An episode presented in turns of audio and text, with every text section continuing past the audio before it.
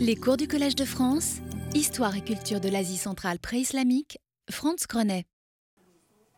On continue donc. On était ces temps derniers dans des plats qui ont des sujets, euh, qui avaient des sujets, disons, à caractère plutôt mythologique ou, ah oui, des sujets à caractère, disons, plutôt mythologique ou rituel. Il n'y en a pas beaucoup, mais ils sont en général exceptionnels.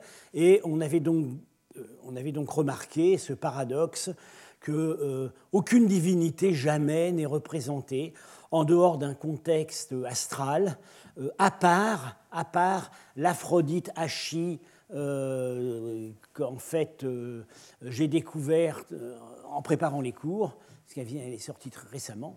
Et euh, enfin, je la connaissais un peu avant, mais j'avais des doutes sur l'authenticité. Et j'ai eu des arguments qui font que les doutes sont maintenant levés. Donc, elle, c'est vraiment la représentation d'une divinité, dans un contexte artistique qui semble quand même, sassanide tardive, très hellénisé, avec un peu d'égyptomanie. Voilà. Alors, il se trouve que le plat sur lequel je vais enchaîner aujourd'hui, je m'en aperçois maintenant, après avoir vu l'autre, il a des affinités stylistiques assez fortes avec le plat d'Aphrodite Hachi. Euh, alors, mais c'est donc un plat euh, à caractère religieux, puisque dans l'interprétation qui avait déjà été proposée par Marchak et que j'ai moi j'ai développé depuis, il s'agit des symboles des principales fêtes zoroastriennes. Euh, et euh, ce plat n'est pas à proprement parler sassanide.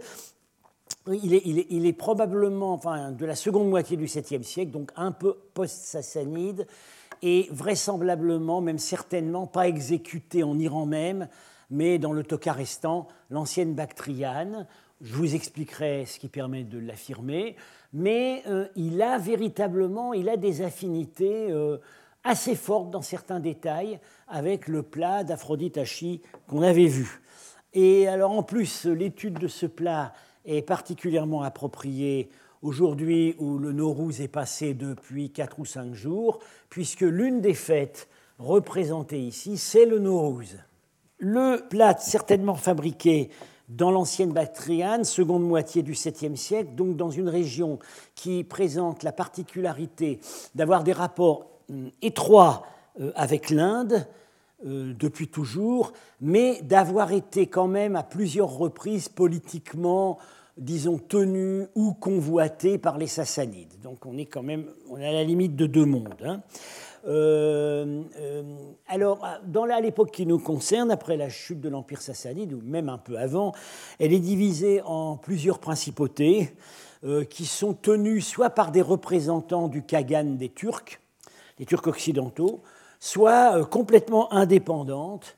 Et ces principautés, à partir de 654, donc en fait trois ans après la mort du dernier roi sassanide à Merv, affrontent en ordre dispersé les incursions arabes menées à partir de Merv. Mais enfin, euh, il faudra, il faudra 70 ans pour qu'un contrôle arabe vraiment sérieux s'exerce. Alors, contrairement à la Sogdiane, et là ça va être un paradoxe, contrairement à la Sogdiane qui était restée majoritairement zoroastrienne, au Tokarestan, les sources écrites et l'archéologie semblent vraiment indiquer euh, une prépondérance du bouddhisme. Hein. Euh, l'oasis de Bactre, une des principales euh, principautés, appartient à une dynastie d'administrateurs laïcs du grand monastère bouddhique du Nobahor, et ces gens-là ont eu une notoriété toute particulière dans la littérature islamique, puisque c'est de cette famille que sortira, sous Harun al-Rachid, la grande la dynastie des vizirs barmécides, qui d'ailleurs ont protégé, euh, ont favorisé les traductions de littérature indienne, ce qui n'est pas par hasard. Bien. Alors le paradoxe, c'est que dans ce pays majoritairement bouddhique, euh, parmi euh, tous les, ce plat est parmi tous ceux que nous avons examinés celui qui véhicule le plus explicitement et le plus en détail un message zoroastrien. Alors, histoire de ce plat. Euh, il n'a pas été trouvé en fouille régulière, comme c'est pratiquement jamais le cas. Il, a été acquis en 1843, il y a vraiment longtemps, par notre Bibliothèque nationale auprès d'un prince russe, le prince Soltikov, qui était en visite à Paris. On n'a aucune information sur le lieu de la trouvaille, mais c'est évidemment l'Oural ou les régions de la Sibérie occidentale, comme presque tous les plats trouvés à cette époque. Et généralement, ces princes russes, il y a beaucoup de plats qui sont acquis par, les, euh, par, des, par des, grandes familles de princes russes. Alors, il y a, le, il y a les Soltikov, les Gagarines, euh, les, euh, les Stroganov. Et pourquoi est-ce qu'ils acquiraient ces plats? C'est parce qu'ils étaient propriétaires de mines. Ils avaient les mines et ils avaient les fonderies de l'Oural. Et donc, ils avaient des propriétés, ils étaient les mieux placés pour récupérer euh, ce qui était découvert par des trouvailles fortuites. L'origine ouralienne ou, euh, disons, péri-ouralienne, enfin, la provenance du plat, le fait qu'il avait fini par aboutir là-bas, est confirmée par le fait qu'il est complètement couvert de graffitis, voyez, entre les personnages. Alors généralement, les photos publiées euh, effacent les graffitis. Mais là, j'ai pris à dessin une photo euh, fournie par le cabinet des médailles où ils y sont. Et euh, Samra Azarnouche, quand nous avons ensemble examiné le plat il y a quelques années, a pris des photos de détails. Vous voyez ici, il y a un masque. C'est un masque. Il y a des animaux. Il y a... Et surtout, sur le, dos du plat, on voit très bien. Voilà, ici, voyez, on dirait des dessins enfantins, mais assez clairement, je dirais avec toutes les précautions requises et les guillemets, que c'est du répertoire chamanique. Hein. Vous avez un personnage les bras levés avec des sortes de plumes sur la tête, euh, vous en avez un qui semble danser, euh, voilà, il n'y a pas d'inscription en langue turque. Euh, je crois qu'il y a une étude, mais il faut, que je retrouve ça. Je crois qu'il y a une étude spéciale sur ces graffitis. Et puis, euh, je compte montrer ça à mon collègue Charles Stepanov de l'École des hautes études, euh, qui est aujourd'hui en France le grand spécialiste du chamanisme euh, et, du répertoire des, boucliers de chaman, etc. Et je pense qu'il arrivera à en tirer quelque chose. Alors, pendant longtemps, jusqu'à récemment, en fait, il était connu comme le plat d'Anaïta. Parce que, pourquoi? Bah, Parce qu'on identifiait mécaniquement à l'époque à Anaïta, ou on associait à Anaïta euh, toutes les images de femmes euh, dévêtues ou nues qu'on trouvait sur les places sassanides. Alors aujourd'hui, comme j'ai déjà eu l'occasion de vous l'expliquer, ça n'est plus du tout la tendance. en tout cas, le motif central représente effectivement une femme euh, aux formes, disons, assez généreuses, euh, c'est probablement de l'influence indienne, quoique les beautés sassanides qu'on trouve sur des plats vraiment fabriqués en Iran euh, sont plutôt obéissent plutôt à ces canons.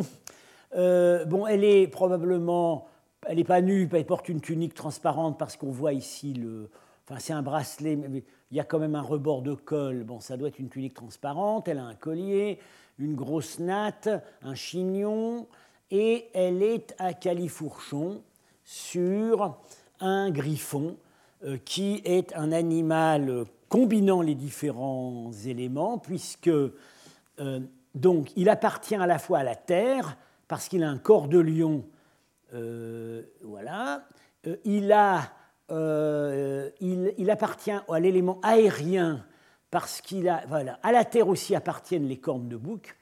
Il a un, il, a, un aspect aérien parce qu'il a une tête de, euh, de, rapace et des ailes ici, dont on voit seulement le départ.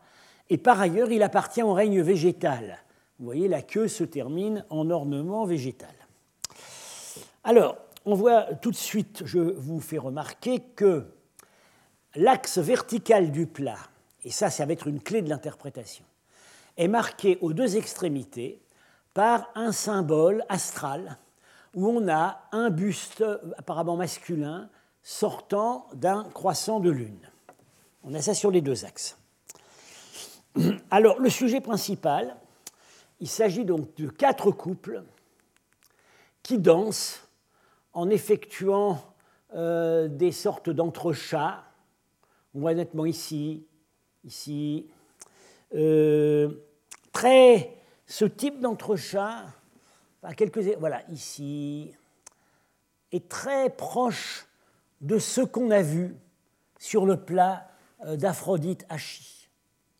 C'est vraiment la même position des jambes.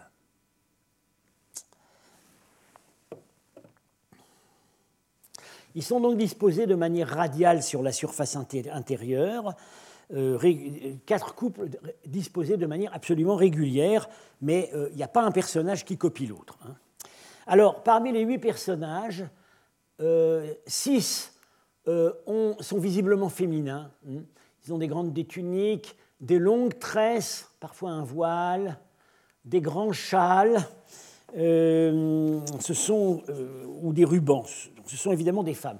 Euh, deux personnages, celui-là et celui-là, ont les cheveux courts et bouclés. Bon, ils sont également habillés de tuniques, mais ça n'est pas forcément un critère pour dire qu'ils sont féminins. Euh, bon, j'avais pensé dans mon précédent article que c'était tous des femmes. J'aurais tendance maintenant à penser que ces deux-là sont des jeunes hommes. Euh, ils, sont, ils, sont opposés euh, de manière axiale.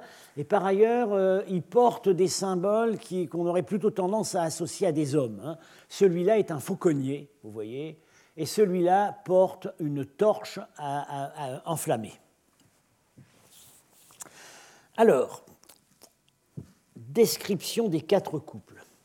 Euh, pour des raisons qui euh, vont, je vais expliquer ensuite, euh, je pense qu'il faut procéder dans l'ordre anti-horaire, l'ordre inverse des aiguilles d'une montre.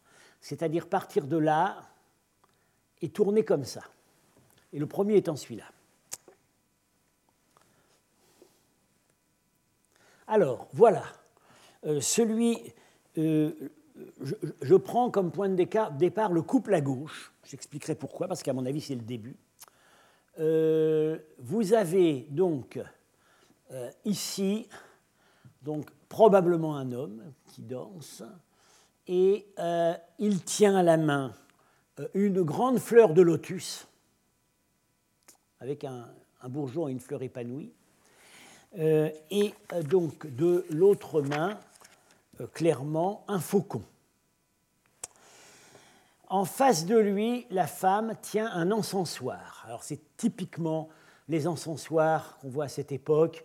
Euh, vous voyez, le couvercle est percé avec des, trous en forme de flèche pour faire sortir la fumée. Hein. C'est pour des fumigations. Et de tous les personnages, elle est la seule qui ne danse pas et dont les pieds sont couverts. Vous voyez les pieds sont couverts par les plis du pantalon. Et ça, c'est très important, on va être amené à en reparler. Euh, et euh, c'est quelque chose qui rappelle aussi le plat de, la déesse Hachi qu'on a vu, c'est que quand les pieds sont, quand ils font les pointes, les pieds euh, peuvent être nus, peut-être avec des bottines légères, difficile à dire. Mais quand les pieds sont bien par terre, là, c'est pas au contact du sol. Il y a un coussin, il y a un tissu, il y a quelque chose comme ça. Et vous vous rappelez, j'avais euh, rapproché ça du tabou zoroastrien de marcher les pieds nus sur le sol. Quand on est vraiment la plante des pieds à plat, euh, il faut qu'il y ait quelque chose qui vous isole du sol. Sinon, c'est une grave impureté. Alors, le deuxième couple, ici, euh, voilà, ça c'est le premier. Attendez, ça c'est donc. Euh, c'était le premier couple, oui, j'ai mis deux photos en fait. Le deuxième couple montre des femmes et vous voyez, on voit la poitrine. Euh, donc, elles sont vêtues là d'un habit transparent qui laisse voir la poitrine. Détail que vous allez voir très important. Euh, elles ont le symbole astral que j'ai décrit. Et celle de gauche fait un geste avec la paume de la main ouverte. C'est un geste de, salutation ou de bon augure. c'est la même symbolique qu'on trouve dans le monde romain. voilà. En face, très intéressant, il y a un plat, et ce plat est rempli de, quelque chose, de choses rondes et petites, comme des fruits ronds ou des grains. Vous voyez, c'est indiqué par un semis de poinçons. Le troisième couple. À gauche, donc probablement un homme qui tient de la main droite une lance ou un sceptre, et de la main gauche une torche allumée. Alors vous voyez, euh, cette torche a euh, en fait une espèce d'un réservoir en haut. Hein. Euh, ce n'est pas les torches comme on a l'habitude de les voir chez nous. en fait, je pense ce sont plutôt des braseros portatifs. On porte, une torche allumée. Et la femme en face, très clairement, sert du vin. Hein. Elle a une coupe à l'aube, comme on a voit fréquemment dans le monde sassanide et également en Asie centrale à cette époque. Et ici, ce qu'elle tient à la main, c'est une outre qui va servir à remplir la coupe. Alors, le quatrième couple, tout en haut, euh, avec à nouveau donc le symbole astral qui réapparaît. Euh, ce sont deux femmes. Celle à gauche fait un geste, mais ce n'est pas le même geste qu'on a vu précédemment qui était le geste avec la paume de la main, donc un geste de salutation. Ici, c'est un geste de respect. Euh, dans, sassanide, c'est clairement le geste qu'on fait en présence des dieux ou des souverains. À droite, euh, enfin, elle danse pas, non, elle danse pas, mais elle n'a pas non plus les pieds vraiment à plat. Et ce qu'elle tient à la main, c'est un seau, évidemment un seau d'eau. Tout ça, c'est quand même, c'est quand même très bizarre. Hein. Il y a, évidemment, ça n'a pas été choisi au hasard. Derrière chacun de ces attributs, il y a une intention très précise. Et euh, il est clair que à chaque fois, ça renvoie à une fête ou à un ensemble de fêtes caractérisées par ces attributs. Alors, euh, ce plat, pendant longtemps, en fait, il n'a pas vraiment été commenté. On disait c'est c'est Anaïta et autour d'elle, enfin des danseuses, voilà, l'entourage d'Anaïta. Le premier commentaire vraiment élaboré a été présenté en 1971 par Prudence Harper. Euh, qui est donc, j'ai eu l'occasion plusieurs fois de le dire, euh, avec, avec, Boris Marchak, euh, la, très grande, la très grande rénovatrice des études sur tout ce répertoire de plats depuis les années 1960. Alors, euh, Prudence Harper a identifié pour la première fois des modèles gréco-romains indirects. Selon elle, la femme au griffon, euh, euh, dériverait à la fois de Cérès, la déesse romaine euh, héritière de Déméter, mais qui est parfois représentée sur des griffons, mais par ailleurs, clairement aussi, c'est Dionysos à, à, Califourchon sur sa panthère. Alors, elle rapproche ce plat très connu, le sarcophage, ce plat, ce, sarcophage très connu, le sarcophage de Badminton, avec le jeune Dionysos, euh, qui a donc euh, qui est. Alors la panthère n'est pas représentée de manière très réaliste, mais enfin c'est supposé être la panthère. Il a donc son, son, son là, avec la, la, pomme de pain au bout, et il est accompagné euh, par des personnages dansants. Enfin, on, on, on voit.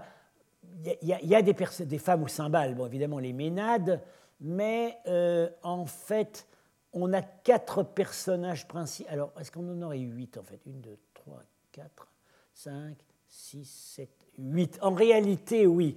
On aurait, on aurait huit personnages dansants, donc quatre couples. Et euh, euh, c'est évidemment les personnifications des saisons. Alors, je n'en rentre pas dans le détail euh, avec les différents attributs tenus, qui fruits d'été, fruits d'automne, qui permettent à chaque fois de préciser. c'est un répertoire, c'est un, un, exemple parmi beaucoup hein, de ce répertoire des, des, de Dionysos avec les saisons. Et un autre exemplaire très intéressant à double titre, parce que là, les saisons dansent comme sur notre plat. Et par ailleurs, chronologiquement, il est probablement à peu près contemporain, puisque on date cette mosaïque euh, du VIe euh, siècle. C'est la célèbre mosaïque de Ravenne, euh, avec les quatre saisons qui dansent, accompagnées d'un joueur de flûte de pan. Alors, je ne me rappelle pas exactement les Bon, ici, c'est clairement l'hiver, hein, avec les tiges desséchées. ici, avec les, euh, voilà, l'un des, ça doit être respectivement, ça ce serait l'automne parce qu'il a des, feuilles d'automne dans sa couronne, donc on aurait ici le printemps et l'été euh, vêtus plus légèrement. Mosaïque archi connue. Alors, en 1987, 86, euh, Boris Marchak, dans son grand livre sur l'argenterie orientale, a proposé une étude assez brève, mais euh, euh, euh, plus, plus, plus, précise. D'abord, il reconnaît, il admet que ça a un rapport avec les saisons, mais pour la première fois, il a, il, a, supposé que ces saisons étaient mises en rapport avec des fêtes zoroastriennes. Alors, du point de vue stylistique, euh, il, fait remarquer qu'il y a un certain nombre de détails qui tendent vraiment vers l'Inde. Euh, les gros stress euh, des, femmes, qui ne sont pas identiques à ce qu'on a dans l'art sassanide. leur gros châle, un gros châle lourd qui pourrait. On a des écharpes comme ça, bon, dans la, flottantes dans l'art sassanide, mais là, ça rappelle vraiment, ça rappelle vraiment des saris. Euh, les formes de la, de la, femme sur le griffon, euh, et même, d'après lui, les pas de danse pourraient être mis en rapport avec l'Inde. Entre-temps, bon, vous avez vu qu'on le retrouve, on les retrouve sur le plat, le plat d'achi. Alors, il a fait une... Par ailleurs, alors, il est parti de l'identification précise d'un attribut, c'est la torche. Alors, euh, il se trouve que, euh, voilà, c'est le point de départ, on a une fête que euh, alors je vais revenir après sur euh, la, présentation que Albirouni vers l'an 1000 a fait des fêtes zoroastriennes, qui est la source la plus détaillée que nous avons. Alors, Biruni parle d'une fête qui s'appelle le Khorshid Odar c'est-à-dire la fête du soleil, du soleil et du feu, et euh, d'après Biruni, à son époque, vers l'an 1000, elle était célébrée euh, le sixième mois de l'année zoroastrienne, premier jour du mois Charlevar, et, détail important, était particulièrement populaire au Tokarestan, en Bactrienne. Donc ça nous, ça nous centre les choses géographiquement et ça nous donne un point, un point de départ dans l'année.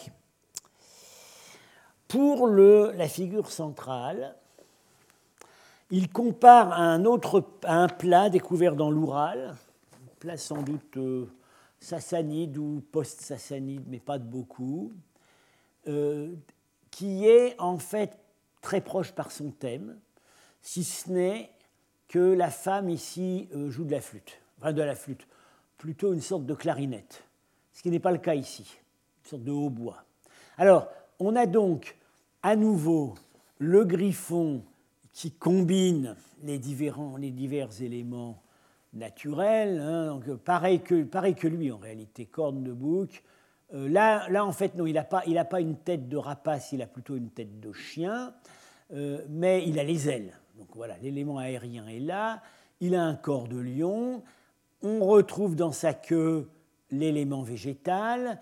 Et puis, tout autour, on a donc euh, les feuilles qui, voilà, qui représentent l'élément terrestre, un bassin avec des poissons qui représentent l'élément aquatique et également représentant l'élément terrestre, euh, ce paysage euh, voilà, de montagne et Donc, on est, c'est la même symbolique, mais là, ça tirerait davantage vers un répertoire peut-être plus mondain, puisqu'on voit que la femme joue d'un instrument de musique.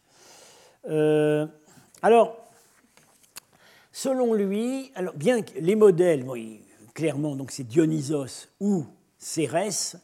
Alors, euh, dans le domaine, si on essaie de traduire de manière iranienne, on va penser à la déesse de la terre.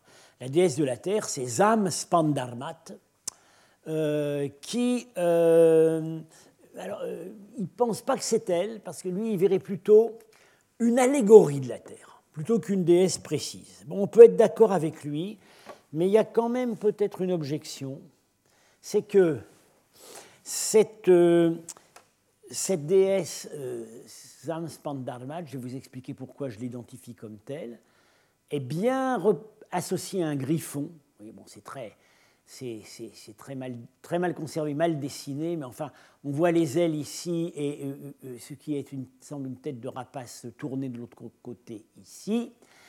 Et pourquoi est-ce que je, je l'ai identifié? C'est un relief, une série de reliefs de bois qu'on a trouvé au nord de la Sogdiane, à Otrar, c'est-à-dire aujourd'hui au Kazakhstan, hein, et qui représentent des scènes en rapport avec, avec l'au-delà, visiblement. Bon.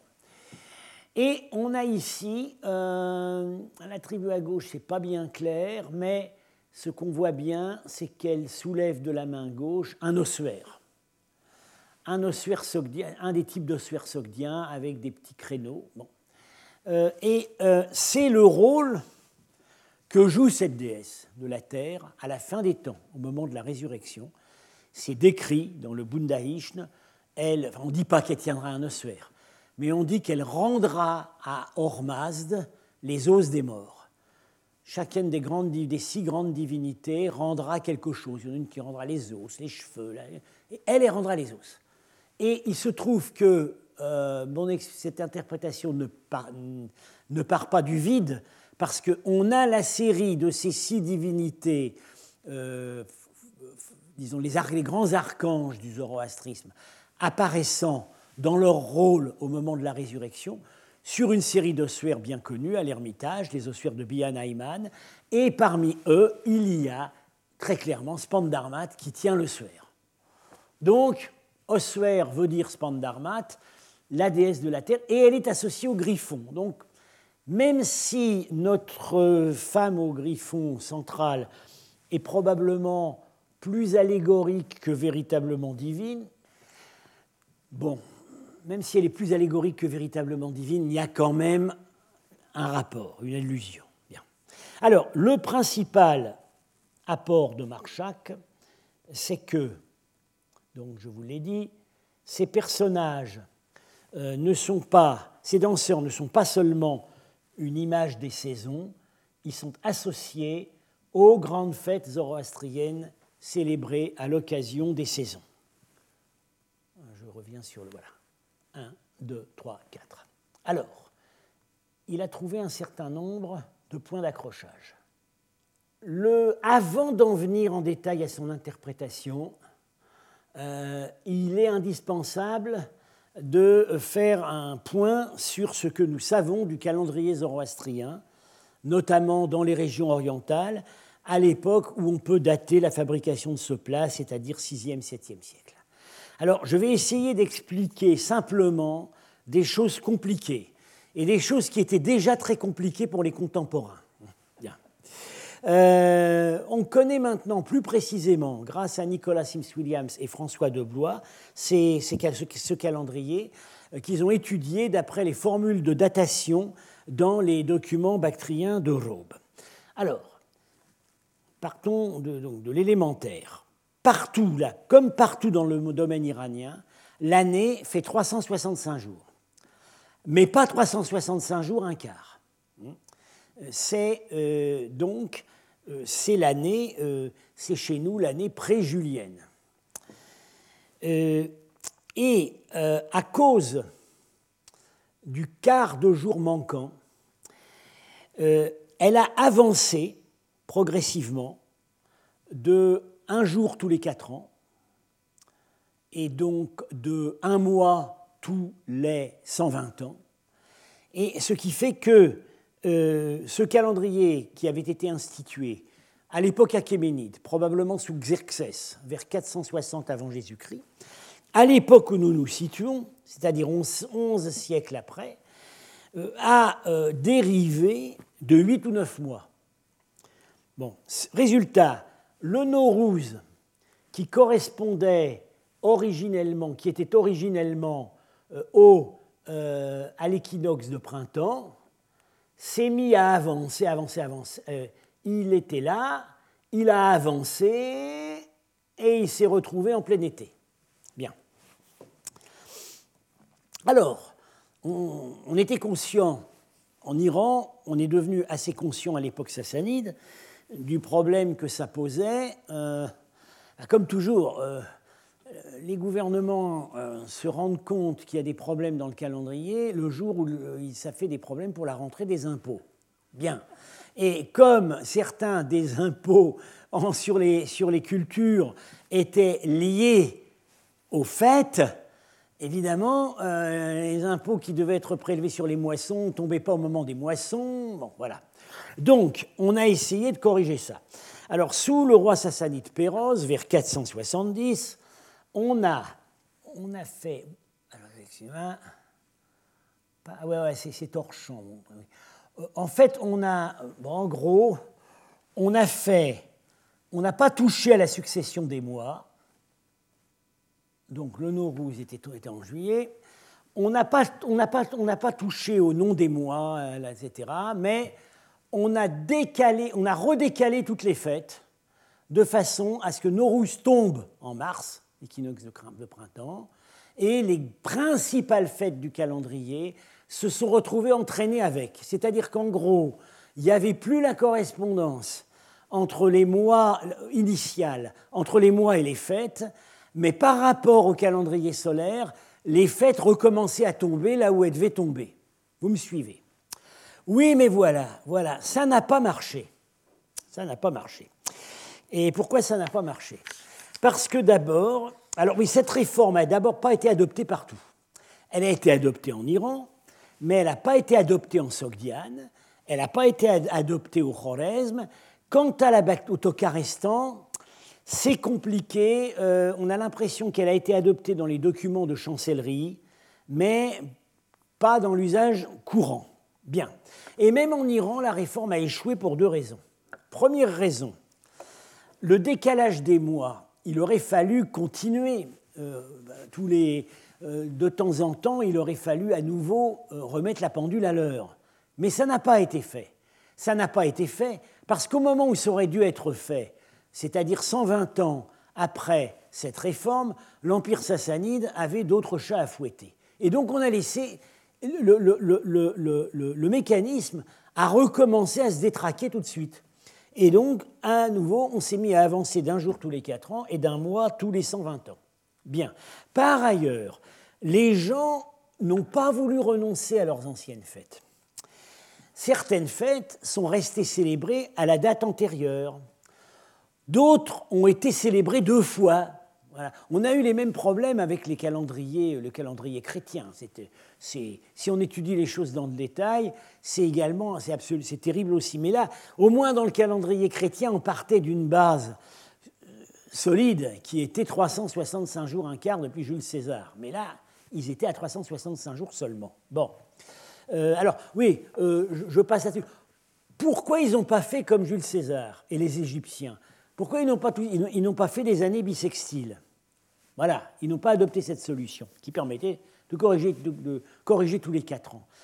Ils ne l'ont pas fait parce que dans le rituel, le rituel zoroastrien est fondé sur la continuité ininterrompue du murmure de la prière. Alors si on se mettait à ajouter des jours ou des mois intercalaires, ça changeait tout parce qu'on était obligé d'interrompre la prière continue. Donc ils n'avaient que ce moyen de bouger les dates des fêtes. Bien. Alors, euh, donc le résultat, c'est que euh, certaines fêtes sont restées à leur date antérieure, d'autres ont été doublées à huit mois de distance. vers l'an 1000, Biruni essaie de présenter le tableau général dans son livre euh, génial sur la chronologie des anciennes nations, il présente aussi les variantes régionales. le calendrier en Iran, le calendrier des Sogdiens, le calendrier au Choresme. Et euh, c'est d'une confusion effroyable. Donc, nous maintenant, quand on étudie une image comme ça, et qu'on essaie de mettre en rapport une image de fête avec un moment particulier de l'année. On a le choix entre quatre possibilités. La fête représentée était célébrée à la date d'avant la réforme, ou bien elle était célébrée à la date d'après la réforme, ou bien la fête est doublée, ou bien, encore une autre possibilité, c'est une fête saisonnière pour laquelle les gens, une fête ancienne, pour laquelle les gens ne se souciaient pas du calendrier et célébraient uniquement en fonction du moment de l'année. On a toujours su, quels que soient les efforts euh, démesurés faits pour faire oublier aux gens que les journées rallongent à partir du 21 mars, que les journées euh, rallongent euh, à partir du, 21, du 21 septembre, les gens l'ont toujours su évidemment. Voilà, on a toujours su que euh, le 21 mars, euh, c'était l'équinoxe de printemps, le jour égal, les jours égaux aux nuits. On le savait. Mais euh, donc, parfois, on a toujours fait quelque chose à ce moment de l'année, même si ça ne tombait pas au nouvel an officiel. Par exemple, on le sait, on se mariait toujours au moment du 21 mars parce que c'était le nouvel an solaire et on le savait. Bien. Euh, alors il se trouve qu'aujourd'hui, euh, euh, cette situation décrite par Biruni, elle n'est plus d'actualité depuis, en Iran, depuis l'époque des Pahlavis, parce qu'ils ont adopté le calendrier solaire, finalement. Donc c'est l'année dite Shamsi. C'est-à-dire qu'aujourd'hui, les Iraniens célèbrent le Nowruz le 21 mars, parce qu'ils sont revenus au, calendrier solaire. Mais euh, le, euh, si on, à l'époque prémoderne, en Iran, il y avait toujours un Nowruz au 21 mars, parce qu'on savait bien que c'était le moment euh, crucial de l'année solaire, mais il y avait toujours des débuts d'année par-ci, par-là, etc. Alors, retour à l'interprétation de Marchak sur ces bases. Donc, euh, il considère que la lecture doit se faire dans ce sens-là, là où je suis d'accord avec lui. Alors, il prend, quelques, il prend des points de départ. Euh, son, point de départ principal, c'est cette fête donc, qui tombe à un certain mois zoroastrien, au sixième mois de l'année, euh, la fête du, la fête du soleil et du feu, euh, il pense que le Nowruz est là en bas. Il pense que le Nowruz est là en bas avec le, la corbeille de fruits, euh, etc., qu'il il a tendance à, enfin, les fruits, les fruits secs. Alors, il met ça en rapport avec ce qu'on fait aujourd'hui au Nowruz, c'est-à-dire que effectivement, on sert sur une table un certain nombre de, de produits. On appelle ça les haftsin. Ce sont sept produits dont la lettre dont le nom commence par la lettre S. Alors il y a séqué, une pièce de monnaie, et il y a notamment des fruits secs. Bien. Donc il pense que c'est ça le Nowruz.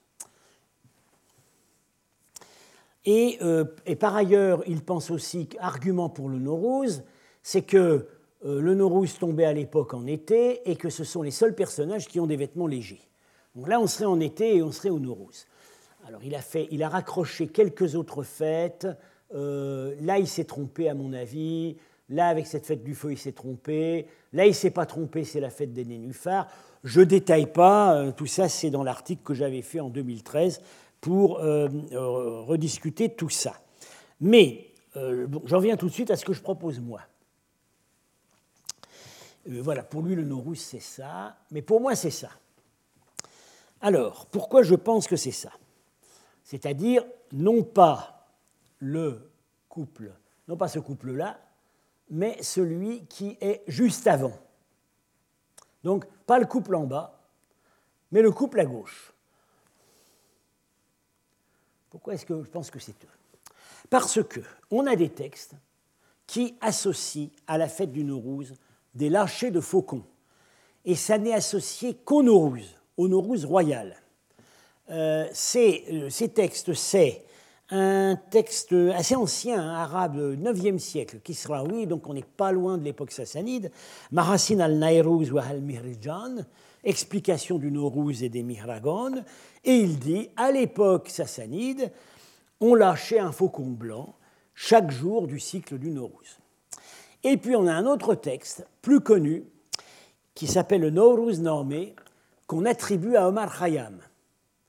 Euh, comme vous savez, Omar Khayyam, le poète, on a, on a dit qu'il était par ailleurs un grand, euh, un grand astronome dont on sait qu'il a existé sous ce nom. Le débat continue pour savoir si c'est vraiment lui euh, ou si ce n'est pas deux personnages différents. Bien, en Iran, il ne faut surtout pas dire que c'est deux personnages différents. alors, dans le Nowruz Normé, il est dit que parmi les, le premier jour du Nowruz, le chef du clergé, les chefs du clergé, présentaient au roi un certain nombre de cadeaux. Et parmi eux, il y avait un faucon. Voilà. Donc ça, c'est, pour moi, c'est un point de départ solide. Alors, maintenant, on a ça, mais on a aussi ça et on a aussi ça. Hein. C'est très très chargé autour du Nowruz d'ici. Alors, pourquoi le lotus? Eh bien, euh, Marchak avait déjà identifié ce lotus, c'est la fête dite Jash et Nilufar, c'est-à-dire la fête des nénuphars. Mais on sait que nénuphar et lotus, c'est plus ou moins la même chose. Bien. Et cette fête, c'est un bon point d'accrochage, elle est en juin. Elle a toujours été en juin, parce que là, elle est indépendante du calendrier, c'est une fête rustique. Et en juin, bah, tout simplement, c'est l'époque où les nénuphars fleurissent.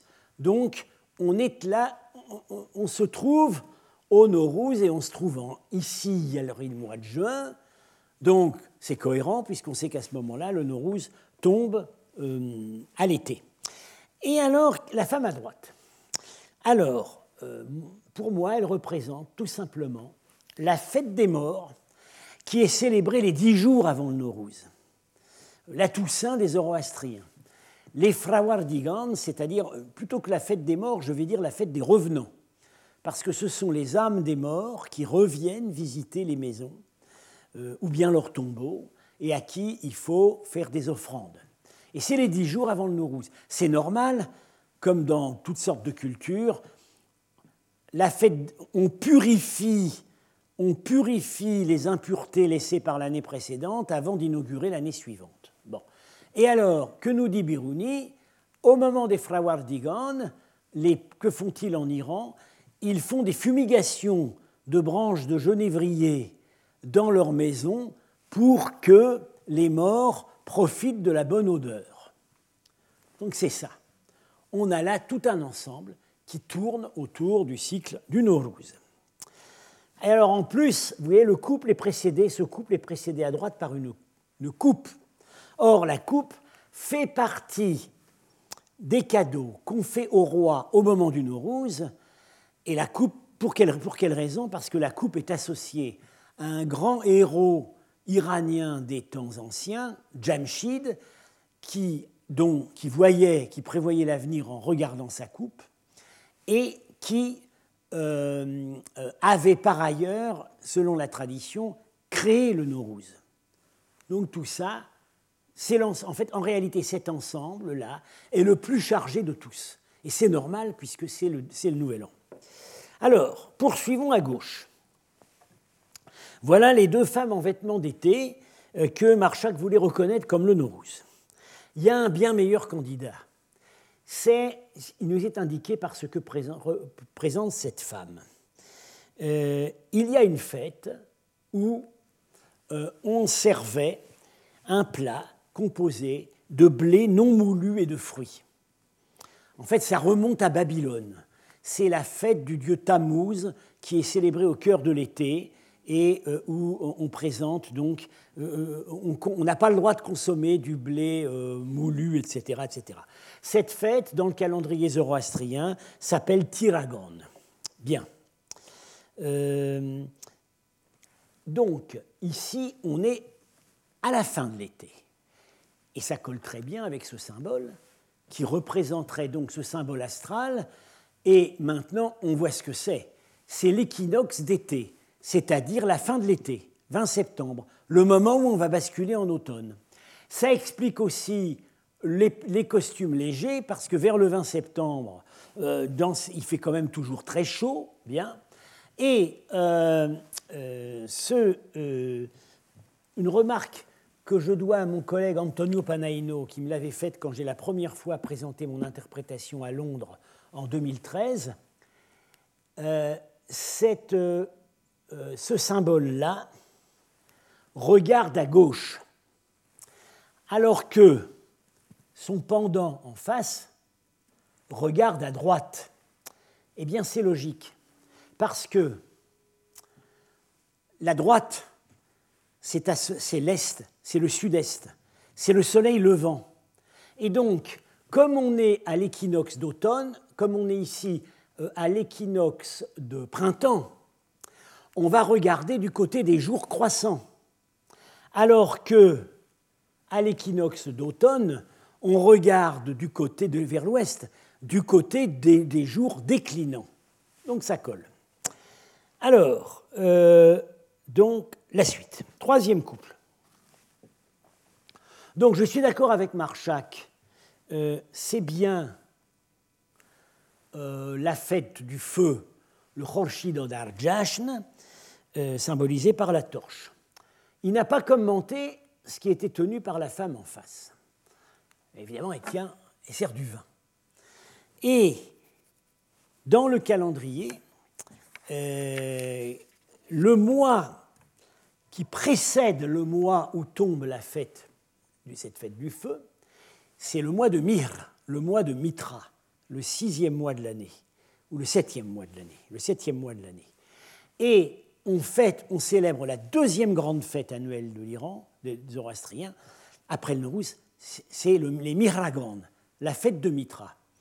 Et que se passe-t-il au Miragon, entre autres choses? C'est le seul moment de l'année où le roi peut apparaître ivre en public.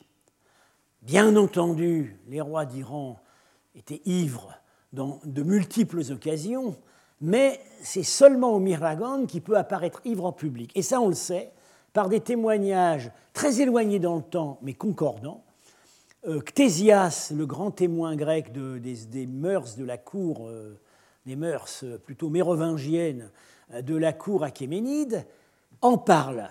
Il en parle. Et par ailleurs, plus tard, donc, le, grand, le grand encyclopédiste arabe Al-Masoudi nous, nous dit au, Xe siècle, oui, oui, c'est ce qu'on faisait à l'époque sassanide, les rois pouvaient s'enivrer en public, enfin en public, disons, devant un public assez choisi au moment des Mihragon. Et euh, le calife Al-Mamoun, qui était très pro-iranien, a rétabli cet usage. Donc, tout bon musulman qu'il était, apparemment, il pouvait quand même boire euh, sa coupe de vin au moment des Mihragon. C'est le Mihragon. Bien. Donc, on tombe là sur un ensemble à nouveau. Et on tombe maintenant sur le dernier, le quatrième couple. le seul attribut pour moi, c'est un sceau. Alors, euh, oui, Marchak pensait que c'était les miragones et que le seau contenait du vin. Non, non, ce n'est pas un seau à champagne, c'est un seau qui contient de l'eau. Bien. Or, il y a une fête qui s'appelle la Brésagone, qui s'appelle tout simplement la fête où on jette de l'eau, et qui a lieu le 30e jour du 11e mois. Euh, alors, il se trouve que cette fête est décrite exactement à cette date par un voyageur chinois à Samarcande, Wei Tsie, en 607. Euh, il donne la date et il, la décrit précisément. Il dit les gens euh, se promènent en se jetant des baquets d'eau.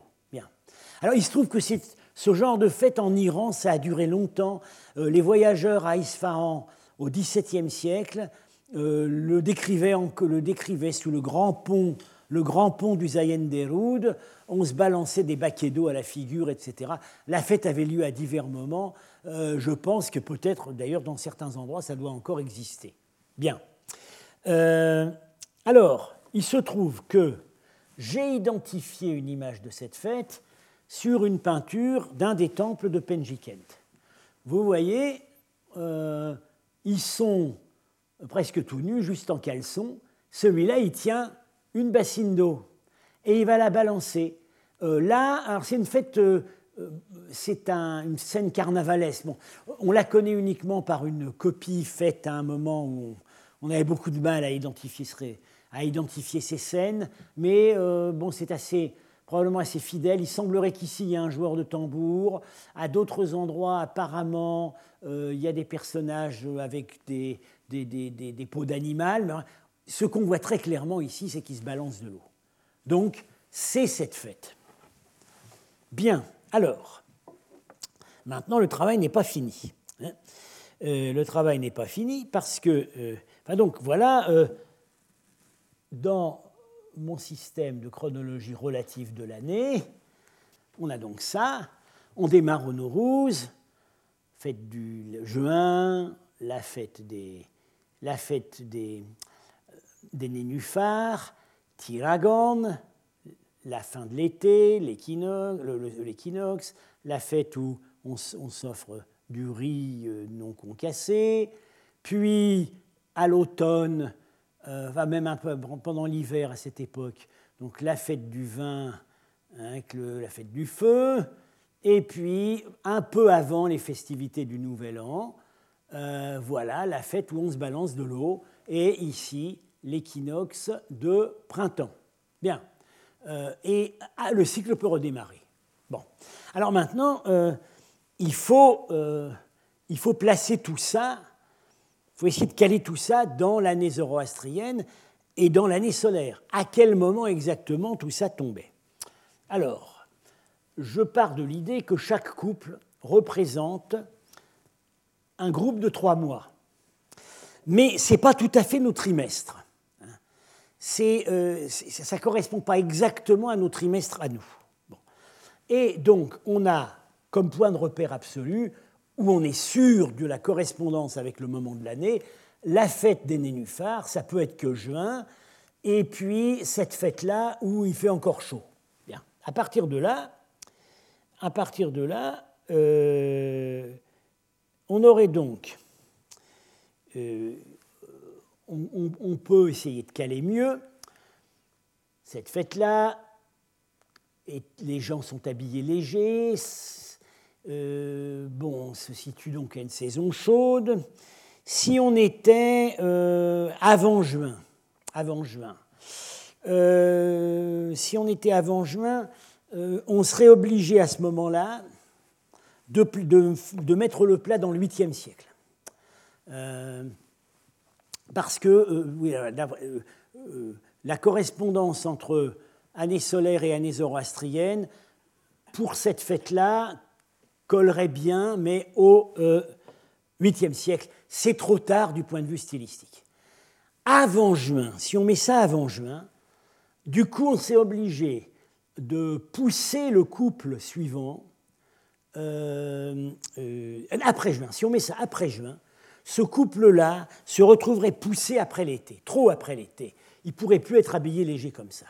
Le seul moyen, de, la seule bonne option, c'est que le Nowruz tombe en juin. Et à ce moment-là, euh, on retombe sur nos pieds. Ici, il fait encore chaud. Euh, c'est bon. Et si le Nowruz est en juin, on est entre 670, non, entre 570 et 800. C'est les moments où euh, c'est l'époque où ça nous fait tomber. alors, Maintenant, essayons de préciser. Je pense que les équinoxes tombent bien au milieu des périodes de trois mois auxquelles elles correspondent. Donc dans ce cas-là, on aurait le couple 1 ici, qui serait donc les 12e, 1er et 2e mois du calendrier zoroastrien ce serait mai, juin, juillet, ici. Et donc, ça comprendrait très bien la fête des morts, les Frawardigan, douzième mois, Nowruz, premier mois, et la fête des nénuphars en juin. Ensuite, couple 2. Troisième, quatrième, cinquième mois. Ça, équinoxe d'automne au milieu, 20 septembre, et la fête de Tiragon à peu près au même moment. Couple 3, sixième, septième, huitième mois. Donc, novembre, décembre, janvier. Euh, bah donc la fête du feu au début, euh, et euh, Abrezagon, non, la, voilà, la fête du feu au début et Miragon au milieu. Ça va aussi. Couple 4, février, mars, avril, l'équinoxe de printemps au milieu, 20 mars, et la fête où on se balance de l'eau à Brézagone à la fin, comme ce que nous explique, exactement le texte chinois. Donc, bon, je, passe sur des, subtilités euh, supplémentaires pour les dates. disons, le plus probable, c'est que tout ça nous fait tomber dans la deuxième moitié du 7e siècle, 650-700, c'est-à-dire un petit peu après la chute de l'Empire sassanide, mais à un moment où les principautés euh, de Bactriane résistent encore bien. Et il y a 50 ans, Prudence Harper, dans sa première étude sérieuse de ce plat, avait exactement proposé cette date du point de vue stylistique. Alors, entre autres choses, donc cet objet, il a vraiment il a un intérêt considérable, évidemment, et, entre autres choses, il nous éclaire sur le statut du zoroastrisme dans cette région, dans la période entre la chute de l'Empire sassanide et l'achèvement de la conquête arabe.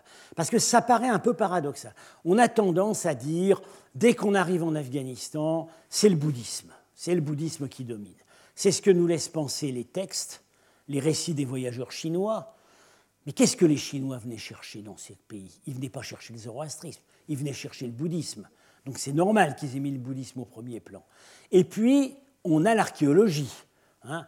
on, a, euh, on, a, on, a, on, a, du mal à trouver des lieux de culte zoroastriens, des monastères bouddhiques, vous en avez à tous les coins de vallée. Et l'art aussi. Bon. Mais ça, c'est un phénomène peut-être de perspective, de distorsion. C'est-à-dire que le bouddhisme, par nature, produit énormément de textes et produit énormément d'images. Donc il a tendance à écraser un peu le reste. Quand il coexiste avec d'autres religions, on ne les voit plus, parce qu'on ne voit plus que l'art bouddhique. Euh, euh, moi, je pense qu'il y avait une certaine vitalité du zoroastrisme encore dans ces régions, mais le zoroastrisme, du point de vue de ce qui est spectaculaire, de ce qui s'affiche, c'est quand même une religion assez discrète. Euh, les textes se transmettent encore beaucoup oralement, il euh, n'y a pas beaucoup d'art, même s'il y en a, la preuve. Bon, voilà. Donc, euh, ça permet, euh, de, remettre les choses en perspective. le choix de certains symboles me semble vraiment indiquer une cour royale. Hein. Le faucon d'une rousse qui est offert au roi. L'ivresse des Miragones, qui était également un privilège royal. ça, ça a été commandé par une cour princière. Mais on peut tout à fait imaginer que dans ce, milieu, cette époque, les mêmes souverains pouvaient favoriser, euh, commanditer de l'art zoroastrien et à côté de ça, euh, contribuer à la construction d'un sanctuaire bouddhique euh, et pourquoi pas dédier des statues dans un temple hindou. C'est ce qui s'appelait plusieurs précautions valaient mieux qu'une, on prenait des assurances du côté de toutes les religions. C'est exactement la situation qu'on voit un tout petit peu plus tard, au début du 8e siècle, avec les rois de Kaboul. C'est exactement ça. Ce sont des gens d'origine turque. Sur leur monnaie, il y a des symboles zoroastriens. Euh, on sait par des inscriptions qu'ils ont patronné des monastères bouddhiques. Et on sait aussi qu'ils ont dédié des statues de Ganesha euh, dans des sanctuaires hindous. On serait dans une situation euh, semblable. Voilà, j'ai donc terminé ce que j'avais à dire sur ce plat, euh, qui, avec lequel on va pratiquement boucler la question des images, disons, de, à symbolique religieuse dans ce répertoire. On va en venir maintenant, dans les deux séances qui nous restent, à des images qui ont un caractère, euh, disons, plus politique. Voilà. Ben merci. À la semaine prochaine. Retrouvez tous les contenus du Collège de France sur www.colège-2-france.fr.